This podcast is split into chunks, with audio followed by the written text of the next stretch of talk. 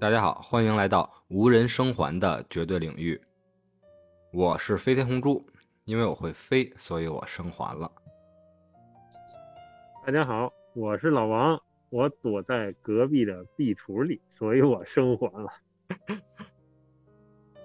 大家好，我是 Mina 酱，我还没找到什么办法生还，但是因为二次元可能，嗯，就比较好逃吧。好吧，那我们在不同的维度展开了今天的节目。上次咱们说了这个尼罗河上的惨案，对吧？很精彩，嗯，听友就评论了，说确实不错，很有代入感，但是节奏稍微有一点奇怪。后来我们三个主播也在想，为什么会有这种感觉呢？因为侦探推理小说啊，它总是会有一个侦探存在的。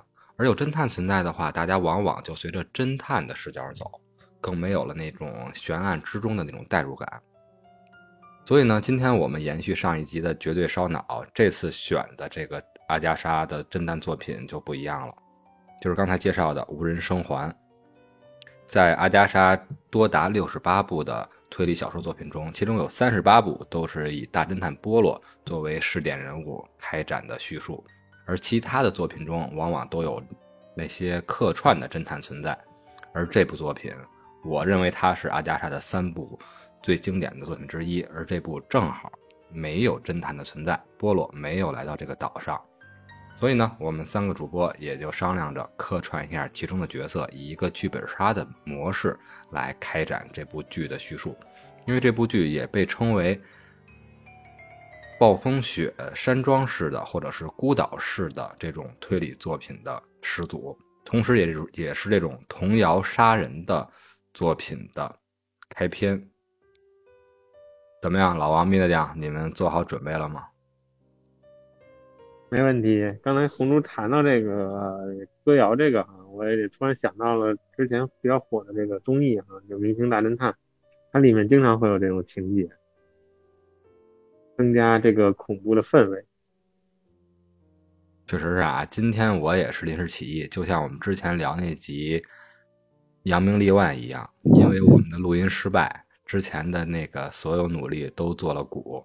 然后我跟老王也是临时互相拍大腿，摸了一下大腿，想了一个新的方式，以海报方式来解读。而这次我们想尝试一下剧本杀的方式，看看能不能在节奏上能把这些推理小说能有更好的代入感呈现给大家。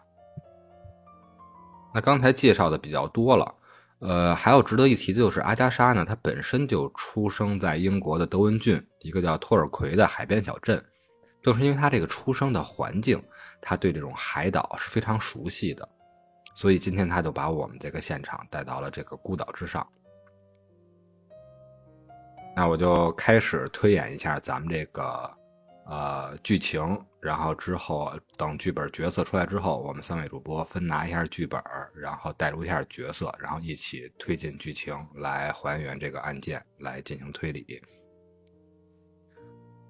传言呢，有一个叫欧文 （O W E N） 的财主买了这个小岛了。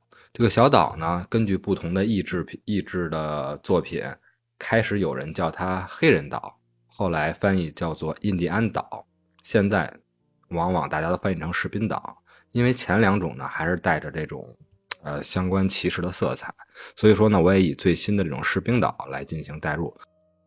然后欧文买了这个岛。之后呢，所有的报纸啊、舆论就开始炒作这个岛。它离岸很远，需要坐船才能到达。岛内的设施、古堡一应俱全。然后就是通过欧文和欧文的妻子这对夫妇不同的邀约，以及他们雇佣了一个中间人等这三种方式吧，陆续邀请了十个不同身份的角色上岛。下面。我来分别介绍一下这十个人。首先呢，第一位是退休的老法官沃格雷夫，他是由《冰与火之歌》里边的泰温·兰尼斯特 这个角色的演员进行扮演，非常的有意思啊。然后他的方式是收到老友来信，邀请他去岛上赴宴，他就上岛了。这是第一位。第二位呢？是一位女教师，叫克莱索恩，她很年轻，她受邀到岛上做欧文先生的管家。这是第二位，第三位呢是一个退伍军人雇佣兵，叫隆巴德，他直接就是受到了重金的邀请去岛上，而且要处理棘手的场合，就是很棘手啊，需要他的一个狠角色来进行处理，他也上岛了。第四位是一个有宗教信仰的老女人，叫做布伦特，她是一个愤世嫉俗的信教徒。她怎么被邀请上岛呢？就是说到。岛上你可以免费度过这个暑假，她也上岛了。这已经是四位了，是吧？第五位叫做麦克阿瑟，人如其名，是一位退伍的老将军。他受邀的原因呢，是部队的老同事来信请他到岛上叙旧。第六位是一名医生，叫做阿姆斯特朗，他是一名外科医生，他受邀到岛上为欧文先生看病。第七位。是一个纨绔的帅哥西门啊，不是安东尼马斯顿。他喜欢飙车和美女，受欧文邀请到岛上开派对。第八位是一位明星大侦探，也是一名退休的警官，叫做布洛尔。他受到欧文的邀请，冒充军人去岛上赴宴，同时还有监视其他人的任务。这八个人就陆续上岛了。上岛之后，他们发现。不光是他们，有两名角色已经提前上岛了，分别是男管家和他的妻子女仆罗杰斯夫妇。他们是通过信件被邀请上岛来准备几个人的宴会的。这十个角色呀，就相继的上岛了。他们有不同的身份、不同的背景、不同的职业、不同的坚守，而一切都在他们上岛之后展开。行了。红老王和米娜酱这十个角色，你们打算降临到谁的身上呢？啊，女士优先。嗯，那我就来那个女主吧，感觉能活得久一点。确实啊，只有两个女性角色啊，三个女性角色，女仆就不让米娜酱屈尊了，是吧？老女人也。和形象不符，那就是年轻的女教师克莱索恩。以后咱们就以老师、女老师来称呼她就好了。咱们可以省略一下这个英文的原名嘛，比较古怪。我当然是这个岛上唯一持有武器的，嗯，最有战斗力的男人。啊，就是那个雇佣兵是吧？退伍军人。对对对，受邀来。这个维持这个怎么说秩序也好啊，是吧？来看着这些人呢也好，我觉得我活的应该也比较久一些。这个角色好像在来岛的途中，在火车上就对咱们的女老师暗送秋波了，盯着人家的大腿看。老王真的是这个角色选的好。好吧，那红珠呢？你们俩注意啊！我说的每一句话，接下来说的每一句话，可能都是线索，并不是凭空对老王色眯眯的眼神的调侃。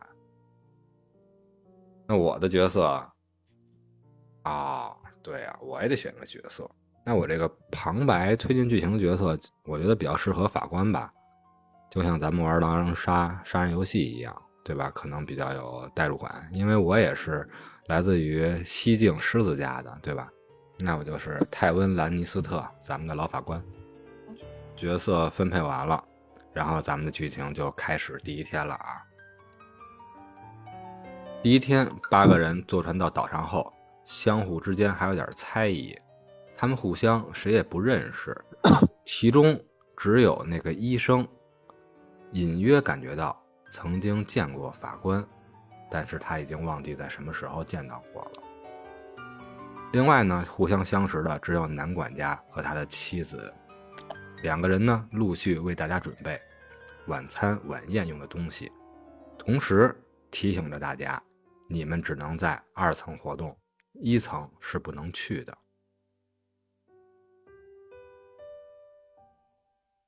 家宴准备好了，晚饭时间，餐桌上摆了十把椅子，大家陆续就坐。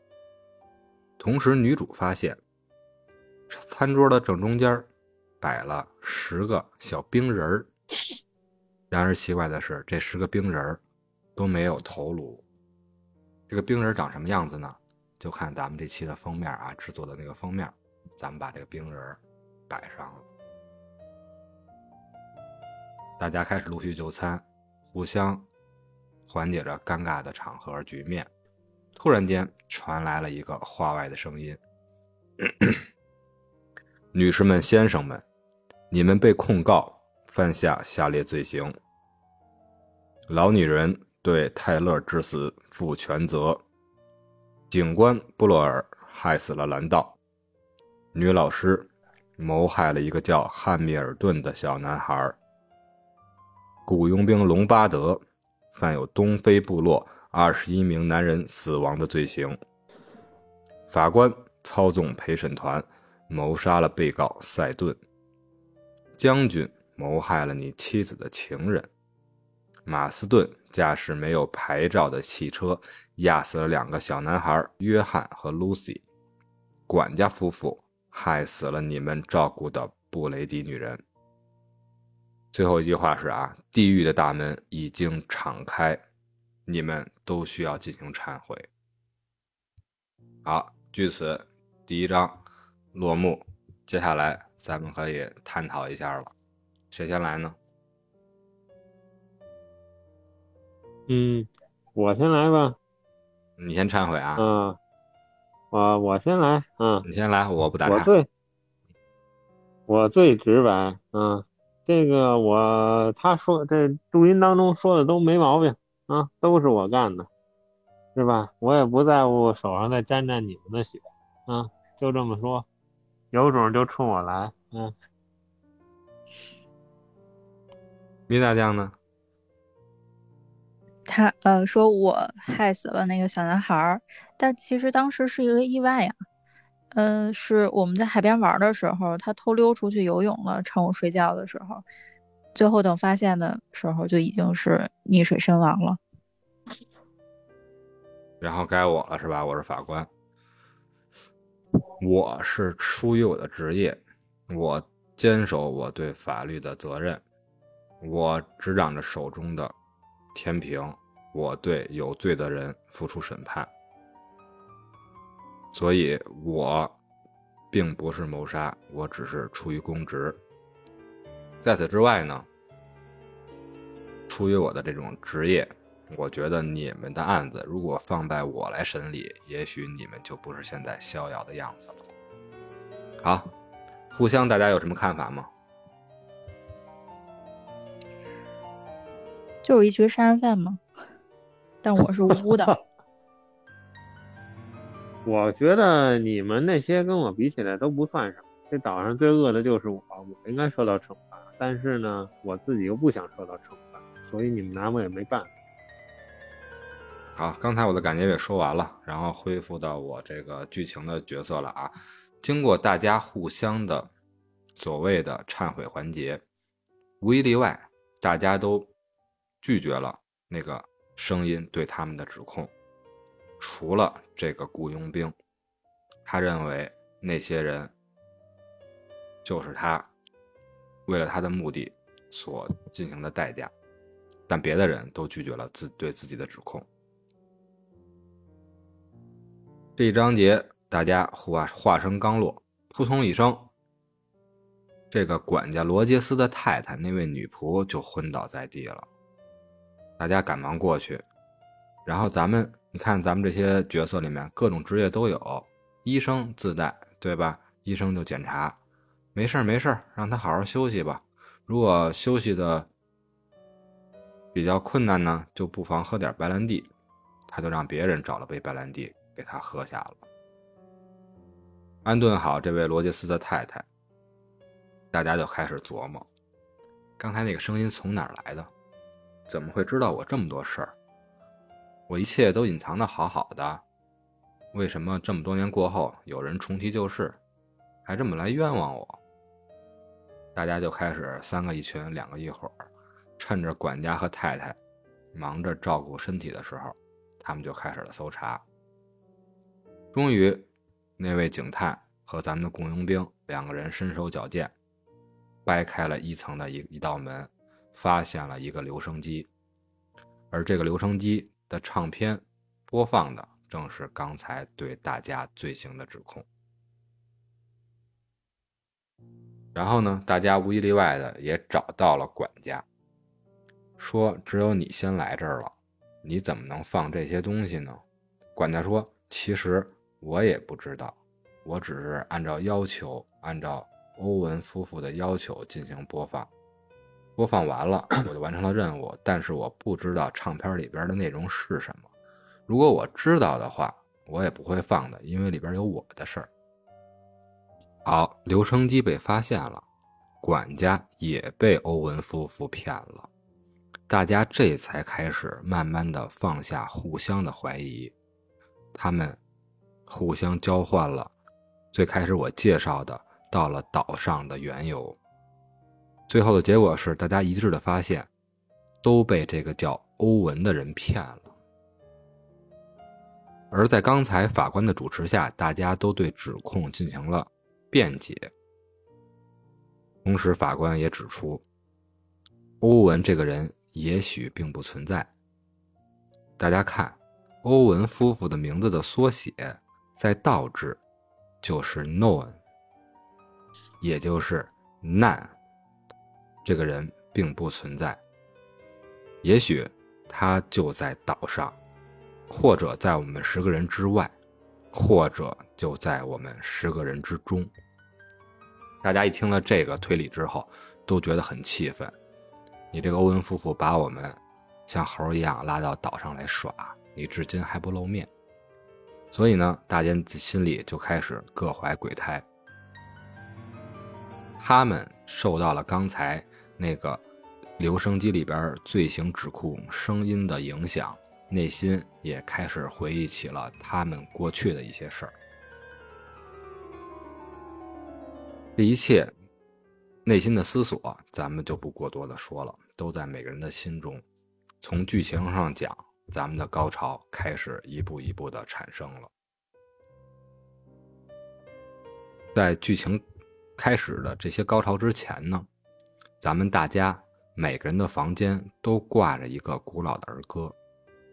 先念出这个儿歌的第一句：“十个小士兵出门打牙祭。”不幸噎住喉，十个只剩九。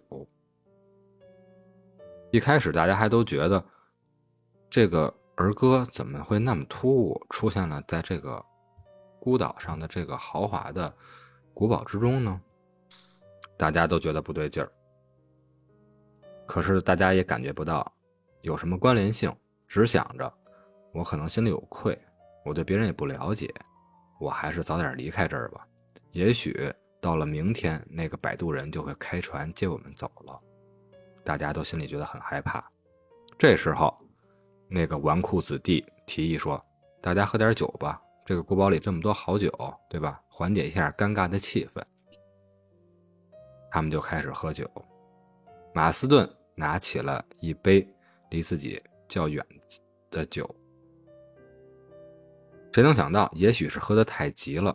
他竟喝着酒就噎住了，脸都呛得发紫，然后倒地。经医生检查，已经是死掉了。可是检验结果说，竟然是窒息而死的。医生赶忙去做化验，结果显示是氰化物中毒。所有人都被眼前的突然事件震惊了。这个死怎么这么突然？这个症状？怎么好像在哪儿看到过或听到过？行了，说到这儿，第一个命案出现了。咱们这个纨绔子弟曾经驾车压死俩小男孩的这个人，罪有应得的付出了生命。接下来咱们开始咱们的讨论吧。啊，我觉得。啊，这个肯定就是对应咱们的这个这个歌谣嘛，这个死法啊，现在应该是大家都这个各自回自己的房间吧，尽量不要接触啊。目前在这岛上没发现别的人，所以我觉得凶手就在你们当中。啊，法官同志，你注意点，你这个兰尼斯特家来的啊，太狠，有可能就是你干的。咱们的女老师有没有什么意见？就是看来大家现在也都走不了，而且很明显是有人有意为之，来到这儿要杀死，可能一些人吧。所以，所以我觉得，是不是大家都各自检查一下自己所用的东西，包括居然是中毒死的，那我很怀疑这两个服务的人。好，我是老法官，我来说一下。我觉得刚才咱们女老师所说的一半对，一半不对。我觉得她说怀疑这个服务人员，首先呢，不能因为他们先到，咱们就怀疑他，因为他也被指控了。另外一个呢，我觉得像那个管家的夫人。他已经卧病在床了，他应该没有条件和能力去完成这起案子。而咱们女老师说的另外一个，我觉得是很有道理的，大家应该检查一下，或者互相检查一下各自的行李。如果确定真的这位纨绔是被氰化物毒死的，那这个氰化物的痕迹可能会有所发现的。我严重怀疑咱们团队里边的医生。他精通这种医学，对于毒物可能也有所研究，也有可能他能拿到氰化物。好，我们三位角色的探讨就到此为止。接下来呢，就按照我们各位角色的推理，大家也基本形成了一致意见，然后逐一的互相检查了行李。首先呢，检查的是医生的行李，医生。是带着药箱上这个岛的，他也做出了解释。他说是欧文夫人说要有一些妇科疾病需要我来问诊，我才带的这些基本的医疗设备。而我的包里是没有这些所谓的毒物的。就是这个说，医生也突然说道：“我想到我是哪儿见过法官了。”我是曾经有一位癌癌症的患者，我在去为他诊疗的时候，我发现一旁等候的就是你法官。也许你身上也会藏这种药物，是不是也会存在这种相应的毒物呢？这时候呢，我就拿出了我的随身的行李，那你们翻看吧。给大家一看，根本不仅没有氰化物，连任何的药物都没带。我也跟大家说了，我已经痊愈了。我不否认你曾经见过我，虽然我对你没有印象，我以前也是得过相关的重病，但是我现在已经康复了啊，我都能大跳了，我没事还能跑两步，是吧？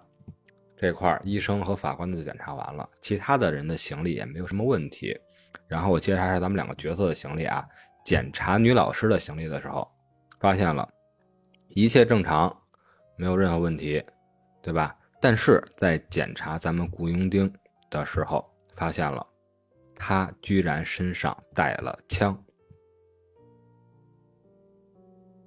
好，没有时间辩解了啊，雇佣兵，我接下来接着推剧情了。啊，我就没什么可说的啊，我就是抡膀子干的选手，对吧？你现在岛上就是我老大。够混的啊！你以为是黄渤演的那孤岛的那里边那片子呢？就一把枪是吧？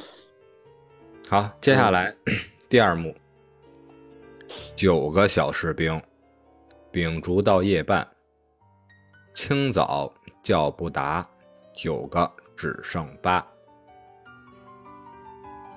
为什么刚才那个童谣从十胜九变成九胜八了呢？昨天晚上死了一个，大家第二早。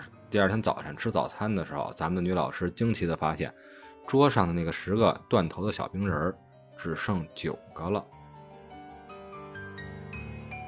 这时候，大家就发现，也许大家都身处在迷局之中，不仅是发生了命案，而且很多房间里的线索，也许是和现实中他们的处境一一对应或者紧密相连的。同时，大家发现来就餐的人不仅是少了昨天已经被氰化物毒死的纨绔子弟，还少了一个女仆。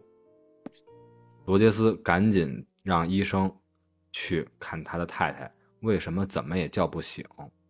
医生去检查了，发现太太已经去世了，并没有什么疾病，也没吃什么东西，就在睡梦中死去了。看到这种这种现象啊，大家真的开始发慌了。竟然真的会像那个歌谣里唱的，就一睡不醒了吗？其中的一个角色，那个宗教的信徒老女人怀疑罗吉斯太太是被指控吓死的。另外一个侦探，也就是那个退伍的警察布洛尔，怀疑罗杰斯怕他们两夫妇的罪行败露，害死了自己害怕的妻子。他还怀疑，是不是？医生给罗杰斯的太太服用了有问题的东西。也许我们每个人还有自己的探讨。按照这第二起命案，大家可以展开讨论了。来吧，妮娜讲。那昨天晚上有谁听到什么声音吗？我是一个老年人，我睡觉的时候可能会服用一些安眠的药物，我没有听到。我正在帮帮健身，并没有听到什么意外声音。嗯，那这就很奇怪。那是不是她的丈夫给她下了毒？那我接着咱们女老师的说啊，我刚才提到了，我昨天睡觉，因为我一把年纪了，发生这么多事儿，我感觉到我睡眠可能会比较困难，我服用了安眠药物，而我的安眠药物是从哪儿来的呢？是医生主动拿给我的，我怀疑是不是一睡不醒的。罗杰斯的太太是服用了过多的安眠类药物。老王呢？但是这个是怎么让他吃进去的呢？嗯，当时他这个受惊吓之后，可能这个医生借这个名义来让他服用，是吧？啊，那我觉得这个这一个命案确实医生的嫌疑会比较大。可是当时大家也看见了，当时在他晕倒的时候，医生并没有给他安眠类的药物，而是让他去喝白兰地。我记得是有谁拿了一杯白兰地酒，给这位太太喝下了。如果不是他一起居住的罗杰斯先生本人杀害了他的话，那是谁拿了这杯酒呢？这酒里会不会有安眠类药物呢？拿酒的人是不是医生呢？我不记得了，不知道你们还有没有印象？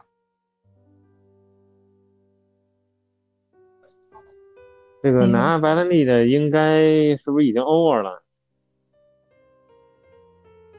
你觉得是那个纨绔西门是吗？嗯，那他们俩互砍，咱们大家就安全了呀？照你这个推理。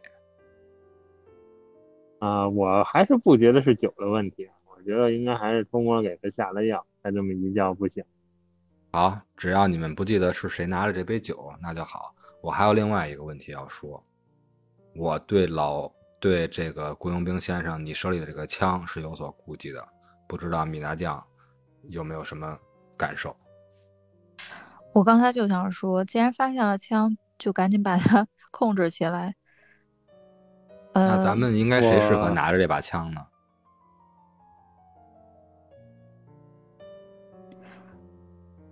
给法官吧。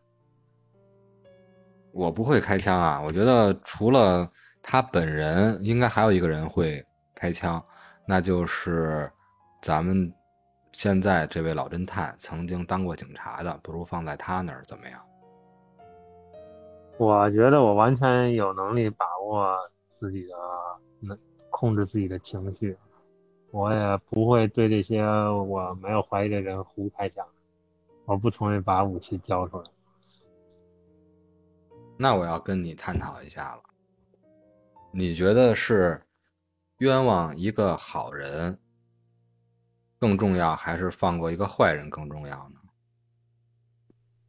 那我觉得当然是放过一个坏人更重要。我觉得啊，到目前为止到这岛上来，唯一说真话的就是我，你们那都是虚假的谎言。你们的罪行可能并不像你们说的那样，而我是真正敢于直面我罪行的人。你只是说出了罪行和直面是两回事儿，而且你是雇佣兵。我们怎么会知就知道是不是有人雇佣了你来这杀害大家呢？那你们要是都对我这么不放心，那我就把枪交出来。反正凭我的能力，我相信你们也没人谁对付得了我。但是人多力量大呀，不如咱们这样，我提议搞个枪弹分离，让老王的枪和他的弹分开。老王，你是要枪要弹？那我肯定拿着弹，枪给你。行，那就这样。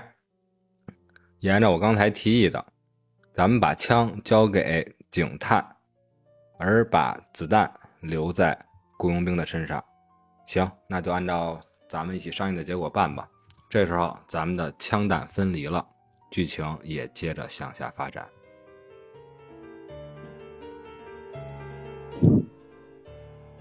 八个小兵人儿。德文城里去猎奇，丢下一个命归西，八个只剩七。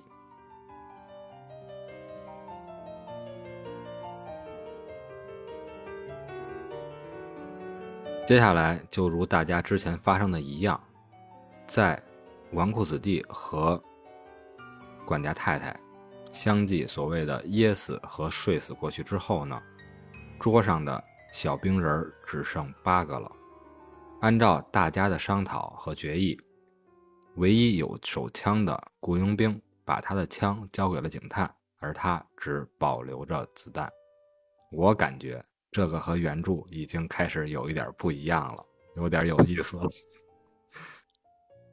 午饭时间，大家都到餐厅聚集，又有一个人不见了。那个人就是将军。而出门寻找的人是医生，医生独自出门去寻找，一会儿他急促地跑了回来，说麦克阿瑟死了，他是被人用钝器击打后脑勺死亡的。混乱之中，大家把将军的尸体抬回房间。一片混乱过后，大家发现了桌上的小瓷人又少了一个。这时候，法官又一次主持起审问来。已经很清楚了，这几起案件都可以排除自杀了，而凶手欧文，他并不是不存在，这个人就在我们之间。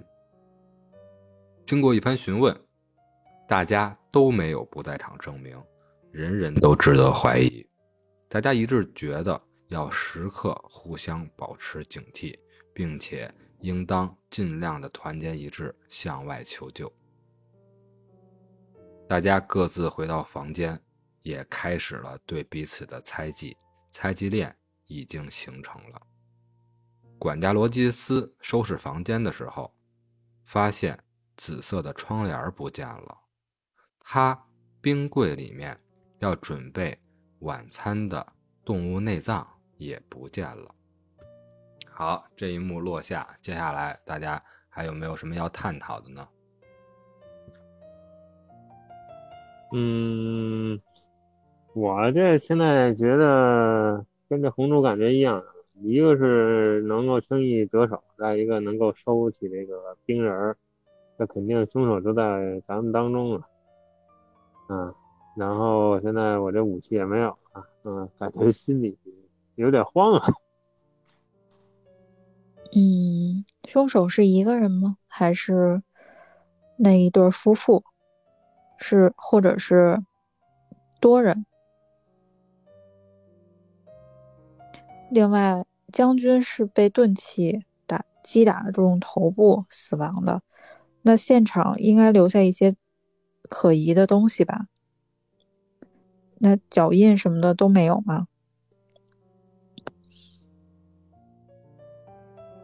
我觉得凶手从咱们互相的熟络程度来看，之前只有管家夫妇是能形成同盟的，而他们之间的太太已经睡死过去了。目前，我觉得凶手应该是单人作案。然而呢，这次的死者是麦克阿瑟将军，一位五星上将。以他拙劣的战略素养和战场能力的话，像我这种老态龙钟的人，和女老师这样柔弱纤小的女士，是没有能力以钝器一击毙命他的头部的。所以我觉得，我们应该提防。像雇佣兵这样的年轻力壮、没事就举铁的汉子。好，好吧，我没什么要辩解的，你继续。嗯，就这个时候特别想，这个时候特别想对雇佣兵说：“你干点人事儿吧。”确实是啊，如果你太强势的话，大家可能就要防着你了。接下来抽出咱们的角色，咱们继续来。推进剧情。第二天一早，接连发现浴室紫色窗帘不见了，冰柜里动物内脏也不见了的管家被杀死了。大家找到的时候，他正在劈柴，而就在劈柴的这个地方，他被别人用斧头在后面砍杀了。现场很血腥，大家回到了围坐在一起的餐桌旁的时候，发现小瓷人只剩下六个了。这次大家又展开了探讨。出人意外的是，大家最怀疑的是老女人布伦特。她一大早就出去了，而在管家死后，她又表现得最镇定。而且是他给大家做了早饭。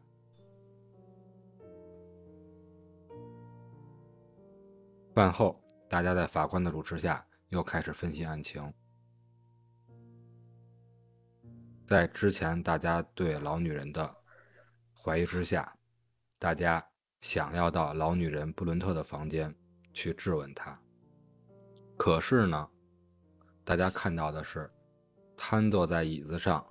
满脸充血的布伦特，医生发现情况不对，赶紧上前检查。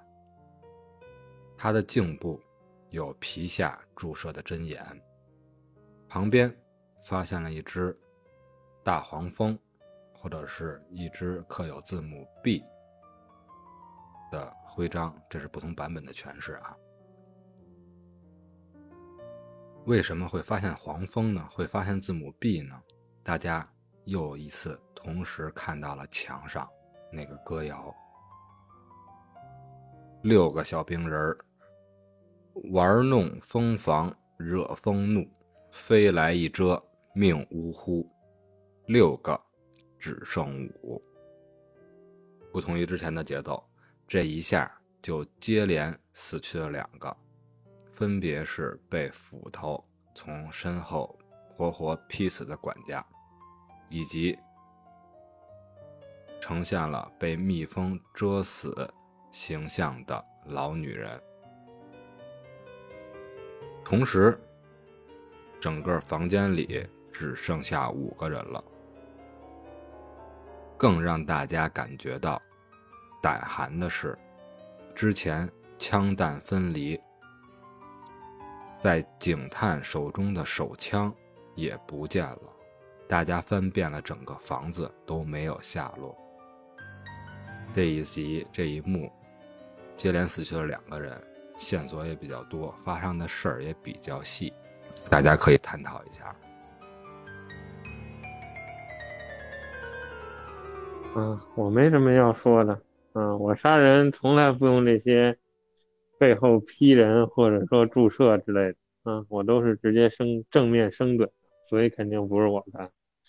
啊，只有你这你们这些老人呀、妇女啊，是不是才会采用这种手段？可是我就没有出去过呀。啊，我也拿就是拿不起那个斧子去劈下去。我觉得吧，之前咱们搞枪弹分离就是为了保障安全。这时候手握子弹的雇佣兵先生，你的子弹没有丢，而视枪如命的这个职业的警探的枪却丢了。我觉得肯定不是警探自己做出的这一个一出戏，而是有子弹的你最值得怀疑。大家一定要严密关注他。另外，对于你的指控，你觉得像我这种老态龙钟的人，就算拿得起斧头，我劈得死人吗？反而我觉得，像女老师这种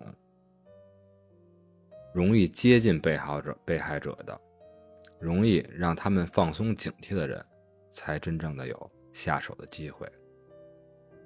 特别是玩弄。他们这些女人喜欢这种注射器啊，什么蜜蜂啊，什么这些东西，我对这些一窍不通，我也有点开始怀疑咱们的女老师了。对，但是我没有杀人动机啊，我只是想赶紧离离开这儿，但是因为现在的这个船又不能来接。啊，我可以把子弹交给你，法官。嗯。这都没有关系，枪也不是我偷的。如果枪是我偷的，我现在早把你们都挨个崩崩，好吧？我暂且可以相信你们，但是我不要你的子弹，我要它也没用，对吧？何必给自己招惹是非呢？君子是不站在矮墙的边上的，对吧？以免说我偷窥。接下来的一幕又展开了，这时候又耳畔又响起了那首童谣：五个小兵人儿。惹是生非打官司，官司缠身直到死，五个只剩四。在夜里，拿着枪的警探布罗尔听到门外有声响，他下楼去查看，发现一个黑影。他想到：我虽然不知道这个黑影是谁，我把大家都叫出来，就知道这个谁不在，谁就是黑影了。在我要去叫大家的时候，我突然发现，警探发现，在大厅尽头一把椅子上端坐着一个人，一动都不动。我把大家叫出来，打开灯一看，竟然是法官，戴着一顶假发，穿着一个裹着之前。丢失的红色的窗帘的这么一个袍子，他的头上有一个枪孔和鲜血涌出的样子。从现在看来，我觉得他可能已经是一具尸体了。这时候，医生阿姆斯特朗赶紧为他来查看并查看死因。阿姆斯特朗说。他是法官，是被枪击的，和警探推理的一样。这时候大家一看，餐桌上的小兵人只剩四个了，分别是警探布洛尔、医生阿姆斯特朗、雇佣兵和女老师。行了，两位，我已经领盒饭了，你们之前还不是还怀疑我吗？接下来。我就不参与探讨了啊，我只负责剧情推进的旁白部分了。你们俩开始讨论吧。连法官都已经暴毙，而且是被枪击啊，但是这个并没有听到枪声啊，也是受咱这个天气影影响。再一个，这个枪啊，是这个枪的下落也是非常的玄妙啊。我觉得警探是不是可以得好好解释一下啊？再一个就是现在人已经这么少了啊，美丽的这个女教师啊，是不是需要我这个强壮的雇佣兵保护一下？嗯，当然，我觉得找个网友在这个时候还是安全的。呃，法官是被枪击的，是警察丢失那把枪吗？还是呃雇佣兵你的那把呢？医生，这个能判断吗？呃，这个是只有一把枪，嗯，当时是被法官忽悠的，我把枪交出来，嗯，咱们自始至终只有这一把枪，但是现哦，在这个这个孤岛上的这个条件，他肯定是判别不了这个这个弹痕和我这个枪是不是出自于一个枪，好吧，那你的子弹没有少吧？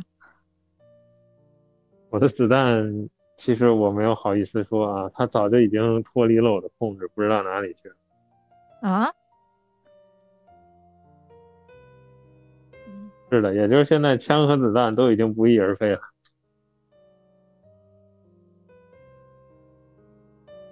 嗯，要不就大家都不要回各自的房间，都坐在一起好了。我觉得也可以，行吧，咱们呢，红猪天眼可以继续推动剧情了。好，你们两个人的讨论结束了，但是剧情还是要继续开始。就像雇佣兵暗中向女老师发送出的秋波一样，女老师还真是为他检查了枪弹。两个人就在这个暴风雨的夜晚，就像雇佣兵之前最开始上车时候表现的一样，他一直盯着女老师美妙的身姿看。他还告诉女老师，女老师拒绝他说：“我不是那么随便的人。”但是顾明告诉他：“我的直觉一直很准，你也许不像你想象中的那样。”果然，两个人也就这样在暴风雨之中发生了，一起学习了。这个我也不知道怎么说啊，就确实是发生了一些故事。然而，伴随着这个故事的推进，女老师开始不断的回忆她之前和小小男孩在岸边游泳的事儿了。随着她的回忆，她开始思绪和情绪都产生了极大的波动。这时候，那个童谣声仿佛在雨中又一次向大家播放：四个小冰人儿结伙出海遭大难，青鱼吞吃血斑斑，四个只剩仨。紧接着，又传来了一句：“三个小冰人儿，动物园里遭祸殃，狗熊突然从天降，三个只剩俩。”为什么一下来两句呢？且听我的旁白慢慢推展开来。外面的暴风雨停了，风浪很大，明明就没有船能靠岸了，大家还得继续在这个岛上干熬着。法官死后，应该岛上只有四个人，但是他们找来找去，也只发现了警探、雇佣兵和女老师三个人了。在昨天夜里，医生检查了法官的死因之后，也不见了。剩下的三个人觉得只有相互依赖才能挺下去，就像女老师建议的一样，他们三个人觉得不能再分开了。但是他们三个人又彼此怀疑着，人数越来越少，死的人越来越多，也许印证着凶手就在你我他三人之间。就这样，熬过了一夜。第二天早上，警探说：“我就不去吃早饭了。”雇佣兵和女老师两个人去吃早饭。这两个人突然听到一声巨响，地板颤了一下。他们赶快跑过去看，警探布罗尔的头被一块大理石砸得血肉模糊，倒在地上，而他的身上还盖着一个熊皮，真的又像那首童谣“从天而降的狗熊压死了一个人”一样。这时候，雇佣兵觉得只剩下他们两个人了，警探也死了，但是不是应该有第四个人存在吗？就是为法官检查伤口的医生，一定是他干的，他一定在什么地方藏着，我去抓住他。雇佣兵正要起身的时候，发现了警探布洛尔的身边竟然有一把手枪。这不是之前大家一直一直在寻找的手枪吗？枪和弹都在这里。两个人拿着枪，觉得他们可能安全了。以两人之力，再加上这柄手枪，他们一定能击杀掉医生之后逃出升天。他们就开始搜寻整个小岛。然而，出乎他们的意料是，在悬崖之下，他们发现了。一夜暴风雨之后，潮水冲上岸的尸体，这具尸体竟然是医生。现在看来，整个岛上只剩下雇佣兵和女老师两个人了。按照之前的推论，凶手只能在你我之间，非此即彼。接下来，请你们两个人展开生死环节。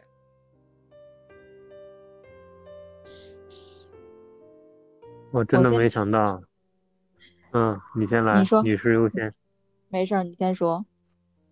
啊，我没有想到，啊，你居然，呃，在你柔弱的一面下，你居然是这么蛇蝎心肠啊！居然把一岛上除了我的人都干掉。那我现在必须好好的琢磨琢磨。这个是现在就把你了结了呢，还是和你一起想办法逃出这个岛？我听你说完，感觉我们都很确信自己什么都没做。那我很清楚我什么都没做。嗯，看来你应该和我一样。那我们不如一起等到明天。明天应该会有那个船夫来岛上接我们，大家一起逃出去。一起活着不好吗？嗯，而且，但是你这么说，啊，你这么说，但是你能不能把那把手枪先给我啊，亲爱的？问题是我有什么动机？我有什么动机杀害他们呢？但是我觉得，你可能并不像你所说的，毕竟你就是个杀人如麻的人。我是杀人如麻，但我全都坦白了，不像你，可能你对于那个孩子的过失啊，并不是真相，对吧？你可能为了得到一些利益而故意的把这个孩子残忍的溺死。我我说过了，那场是意外，跟我没有关系。我觉得，如果是我们两个人在这个岛上的话，那很有可能。你会用你你会轻而易举的杀死我，所以我觉得还是我先替你曾经杀害的那些人了却心愿吧。好吧，我觉得红猪，我们俩的辩解谁也说服不了谁。既然法官已经领了盒饭，我也不能帮你们任何人了。整个岛上也只剩下你们两个人了。刚才你们的讨论就决定了咱们这个剧本杀无人生还孤岛的结局的走向。这柄枪就带着代表着这个结局走向的关键线索。他现在是唯一能夺取另外一个人生命的凶器。既然你们两个人没有选择共同保管或者是分离这把枪。也没有选择把这柄枪沉入海中。最后，雇佣兵也没有舍得从女老师的手中夺走这把枪。枪在女老师的手中这一切的基础决定了接下来的一幕。随着你们两人的争吵不断的开始喧嚣，谁也没说服谁，而情绪也极端的激动。雇佣兵还试图的去安慰女老师激动的情绪，但是手中有枪的那个人已经举起了枪口，痛痛痛，连续几声打光了左轮手枪之中的子弹。随着枪响结束，雇佣兵的身体倒在了冰冷的海岸上，也许这并不是身体，已经是一具尸体了。好了，咱们老王同志的雇佣兵角色也没有发言权了。现在作为最后一个存活的上岛的客人，咱们女老师还有没有什么对整个岛上的故事的一幕一幕、相关的人一个一个的告别和你的身份，以及你之前的罪案的忏悔，有没有？想在剧本将近结束的时候再去表达一些什么呢？我杀过的只有雇佣兵而已。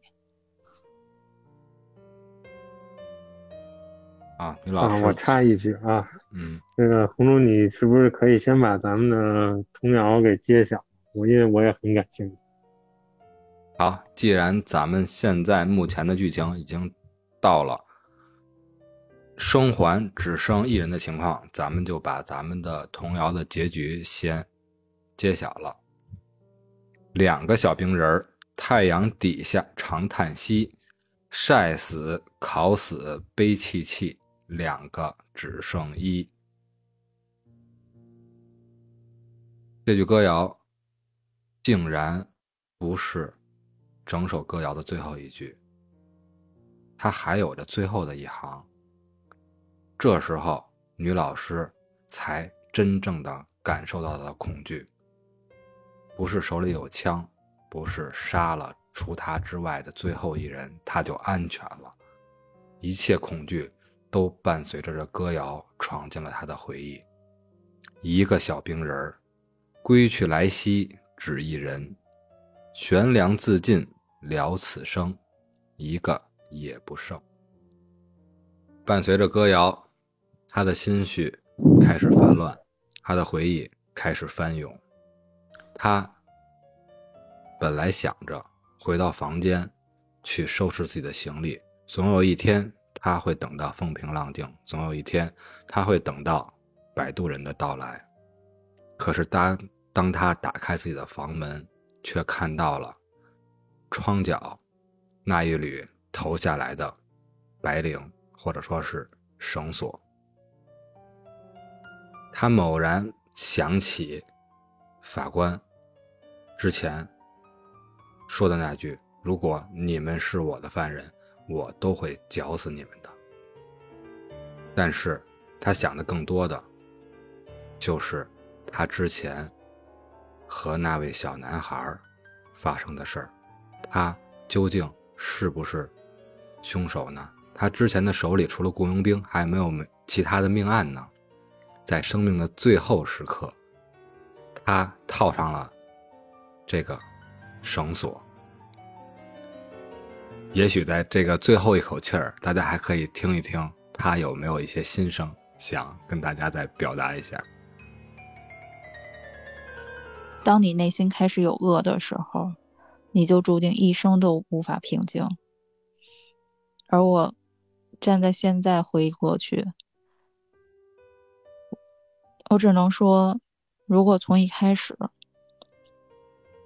就不是用后来的言行去掩盖真相，可能也不会经历这中间大段的冷漠和内自己内心的煎熬。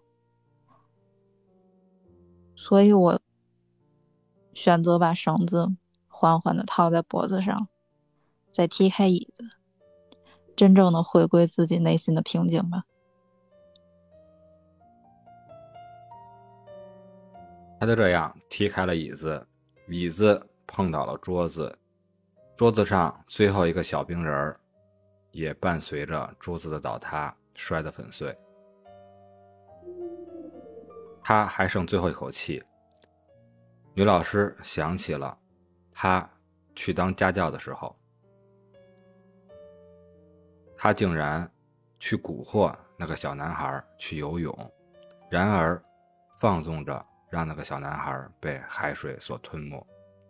他一切的做法，也许是他所谓的出于爱情，他为了让他的心上人雨果继承这个小男孩的家业，能带他远走高飞。也许他的心里一直是存在着恶的，他就这样结束了他的生命。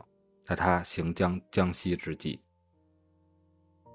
突然间，椅子一离脚，门却咔嚓一声打开了。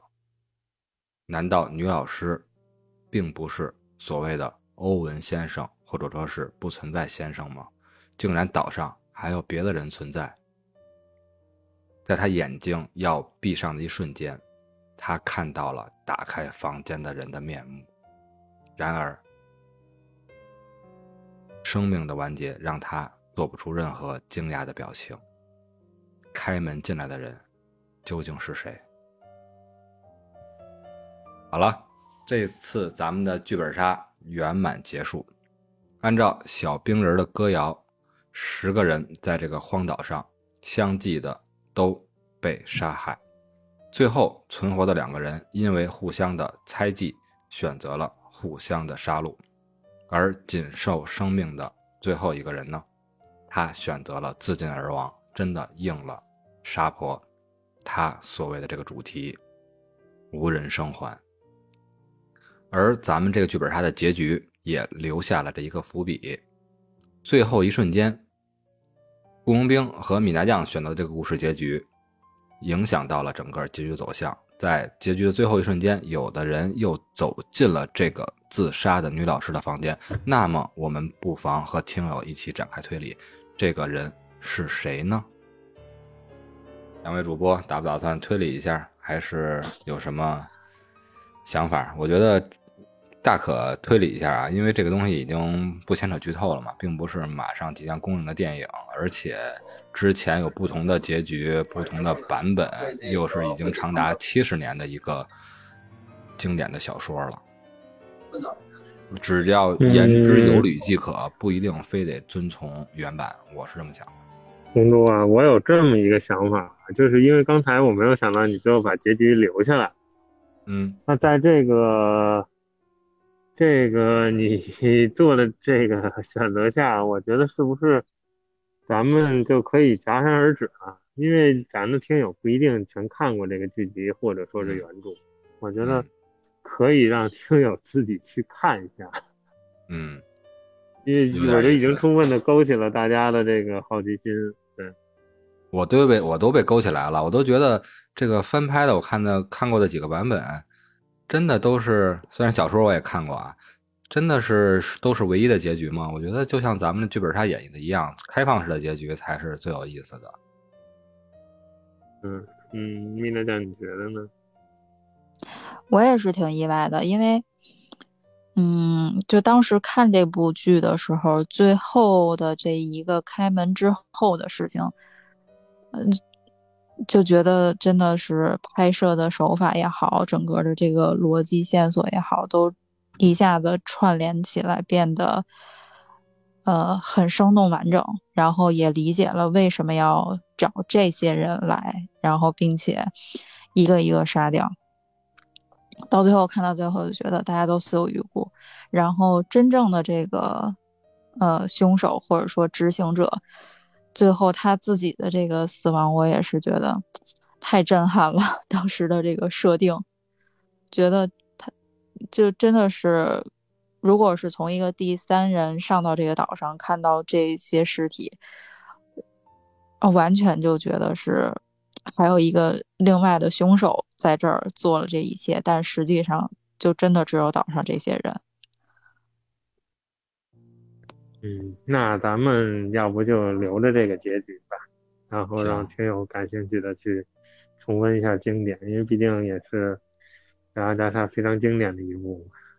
那好，那咱们就剧本杀就到此为止，这个结局这个扣就留给大家自行解开了。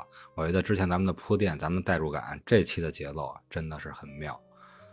嗯，咱们跳出来之后呢，我想，呃，我想起了当时最开始读这个原著小说的时候，它这个结局是很精彩的。也许咱们今天误打误撞就 get 到了沙婆在七十年前写这部小说时候的那种感觉。他的小说结局就是最后上岛的人是谁呢？是一批警察。他们在这个岛上没有发现生存的人，只发现了陆续的这一堆尸体，对吧？他们到最后也没查出这个真相是什么，凶手是谁，动机是什么，一切的谜，就像读者一样，就像我们现在的听众们一样，都要自己去解开。而最后在小说里解开这个谜。并不是某一个人，而是海洋里一个漂流的漂流瓶。漂流瓶里有一封信，原原本本的记录下了整个孤岛上发生的事儿。嗯，确实非常精彩。嗯，我我能 算是剧透吗？就是这些人都死有余辜。咱们我觉得这个没有问题。这个因为虽然咱们刚才剧情捋剧情的时候没有太认真的提，但是嗯，我相信大家也都应该这些陆续能猜到。死去的人嘛？可以，当然可以的。嗯，因为我觉得最近就是这种手法用的越来越多了，或者说就这一个情节，就感觉正义迟早会到来的。就是你只要做做过恶，然后呃，感觉逃离了法网的制裁，但是最后也会有其他的这种天降神兵、各路的英豪来处决你。我记得那会儿看那个韩国拍这类型的很多，包括我觉得像一些 《电锯惊魂》之类的书，嗯，他也在做这些，包括你说像蝙蝠侠是吧？他们嗯做的事情很多都是因为这个法律的目前存在的一些缺陷或者证据不足，对嗯，导致的这些后果。还没有完善吧，嗯，然后所以可能是大家的一个心愿，但是我我我记得好像之前那个罗翔老师也也提到过这个话题，就是还是不要这样去做，嗯，努力的去完善法律吧。那对对对，韩国很多，包括嗯，那国外七宗罪，然后那什么金子的复仇，就当时看的也是也挺震撼的。刚才提到这儿啊，我就感觉到了，老王啊，你玩剧本杀，你就是罗翔老师说的，你就是那个法外狂徒张三，一上来就反套路出牌，都是我干的，我没事就撸铁，枪在我手里，你们的命都捏在我手里，就一下把大家那种平稳的想按照推理节奏走的节奏全打乱了。你这种浑水摸鱼的，你像那个杀人游戏，你肯定活不长；但是像剧本杀，你这种人还真的是大智若愚。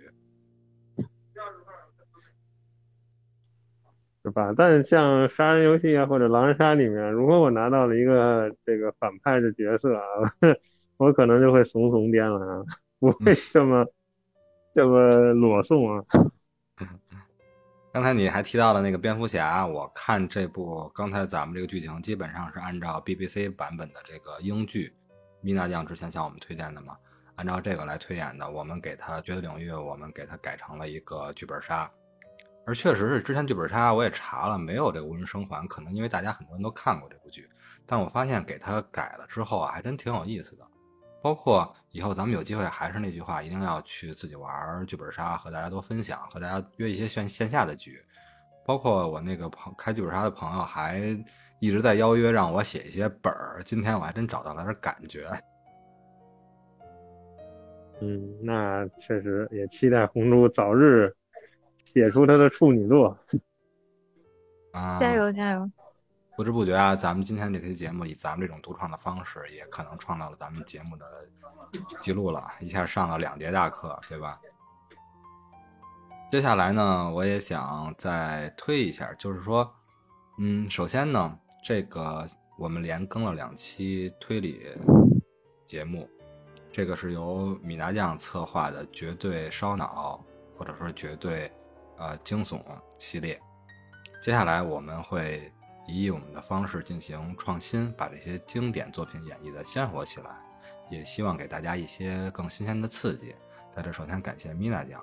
另外一个呢，我也预预告一下，接下来我们的一期，随着一个重磅的消息，我也很奇怪啊，去年整个2021年，漫威的几部经典的呃漫威英雄的续作电影，中国都没有引进，但是呢，我却发现 DC 的作品居然引进的概率相当高，不仅是咱们看到了炸盗版的正义联盟，而且还看到了即将接下来定档的。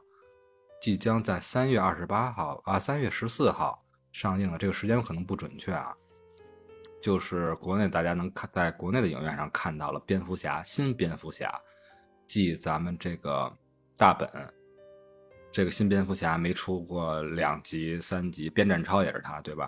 没有多长时间又怀了新鲜感，又面临了下一个蝙蝠侠。我刚才在剧本杀的时候就想到，最后开个的那个门的那个人。我当时的感觉，我刚才看电影的时候的感觉，开门的不会是蝙蝠侠吧？这个岛是不是就是哥谭岛啊？所以说，像这种以他这种身份、这种角色来以恶制恶，特别像那种真的就像我扮演那个角色啊，我有点代入感。兰尼斯特家族的这个 “blood for blood”，有债必偿，我欠你钱我要还，但是 “blood for blood”，你欠下的血债我要以血还血。我觉得这个蝙蝠侠。真的，这次引进和我们今天做出这个节目的感觉，我跟老王也相约了，下一期我们和米娜酱一起要做一期重磅的 DC 英雄的单番，也就是我们的新蝙蝠侠。也希望大家好好的期待我们接下来的演绎。啊，说了这么多。如果大家还觉得意犹未尽，就加入我们的群组 JDLYFM 绝对领域的首字母加 FM，在我们的群组里，大家一起畅聊米娜酱的绝对惊悚系列和老王的绝对经典系列。行，那插播了这么多，接下来我们就跟大家说再见吧。好的，那各位听友再见。再见，下次见。好，再见。无人生完，但是我活下来了，因为我是飞天红猪，我会飞。哦，我已经死在壁壁橱里了。你已经拍倒在沙滩上了。哦，在壁橱，没人给你开壁橱，是不是闷死那儿了？我已经挂的自挂东南枝了。自挂东南枝，你也挺有梗。我觉得老王最后还想撩一下蜜大酱，让他为你开壁橱，最后蜜大酱没上当，我觉得挺妙的。别别别，没有这个意思。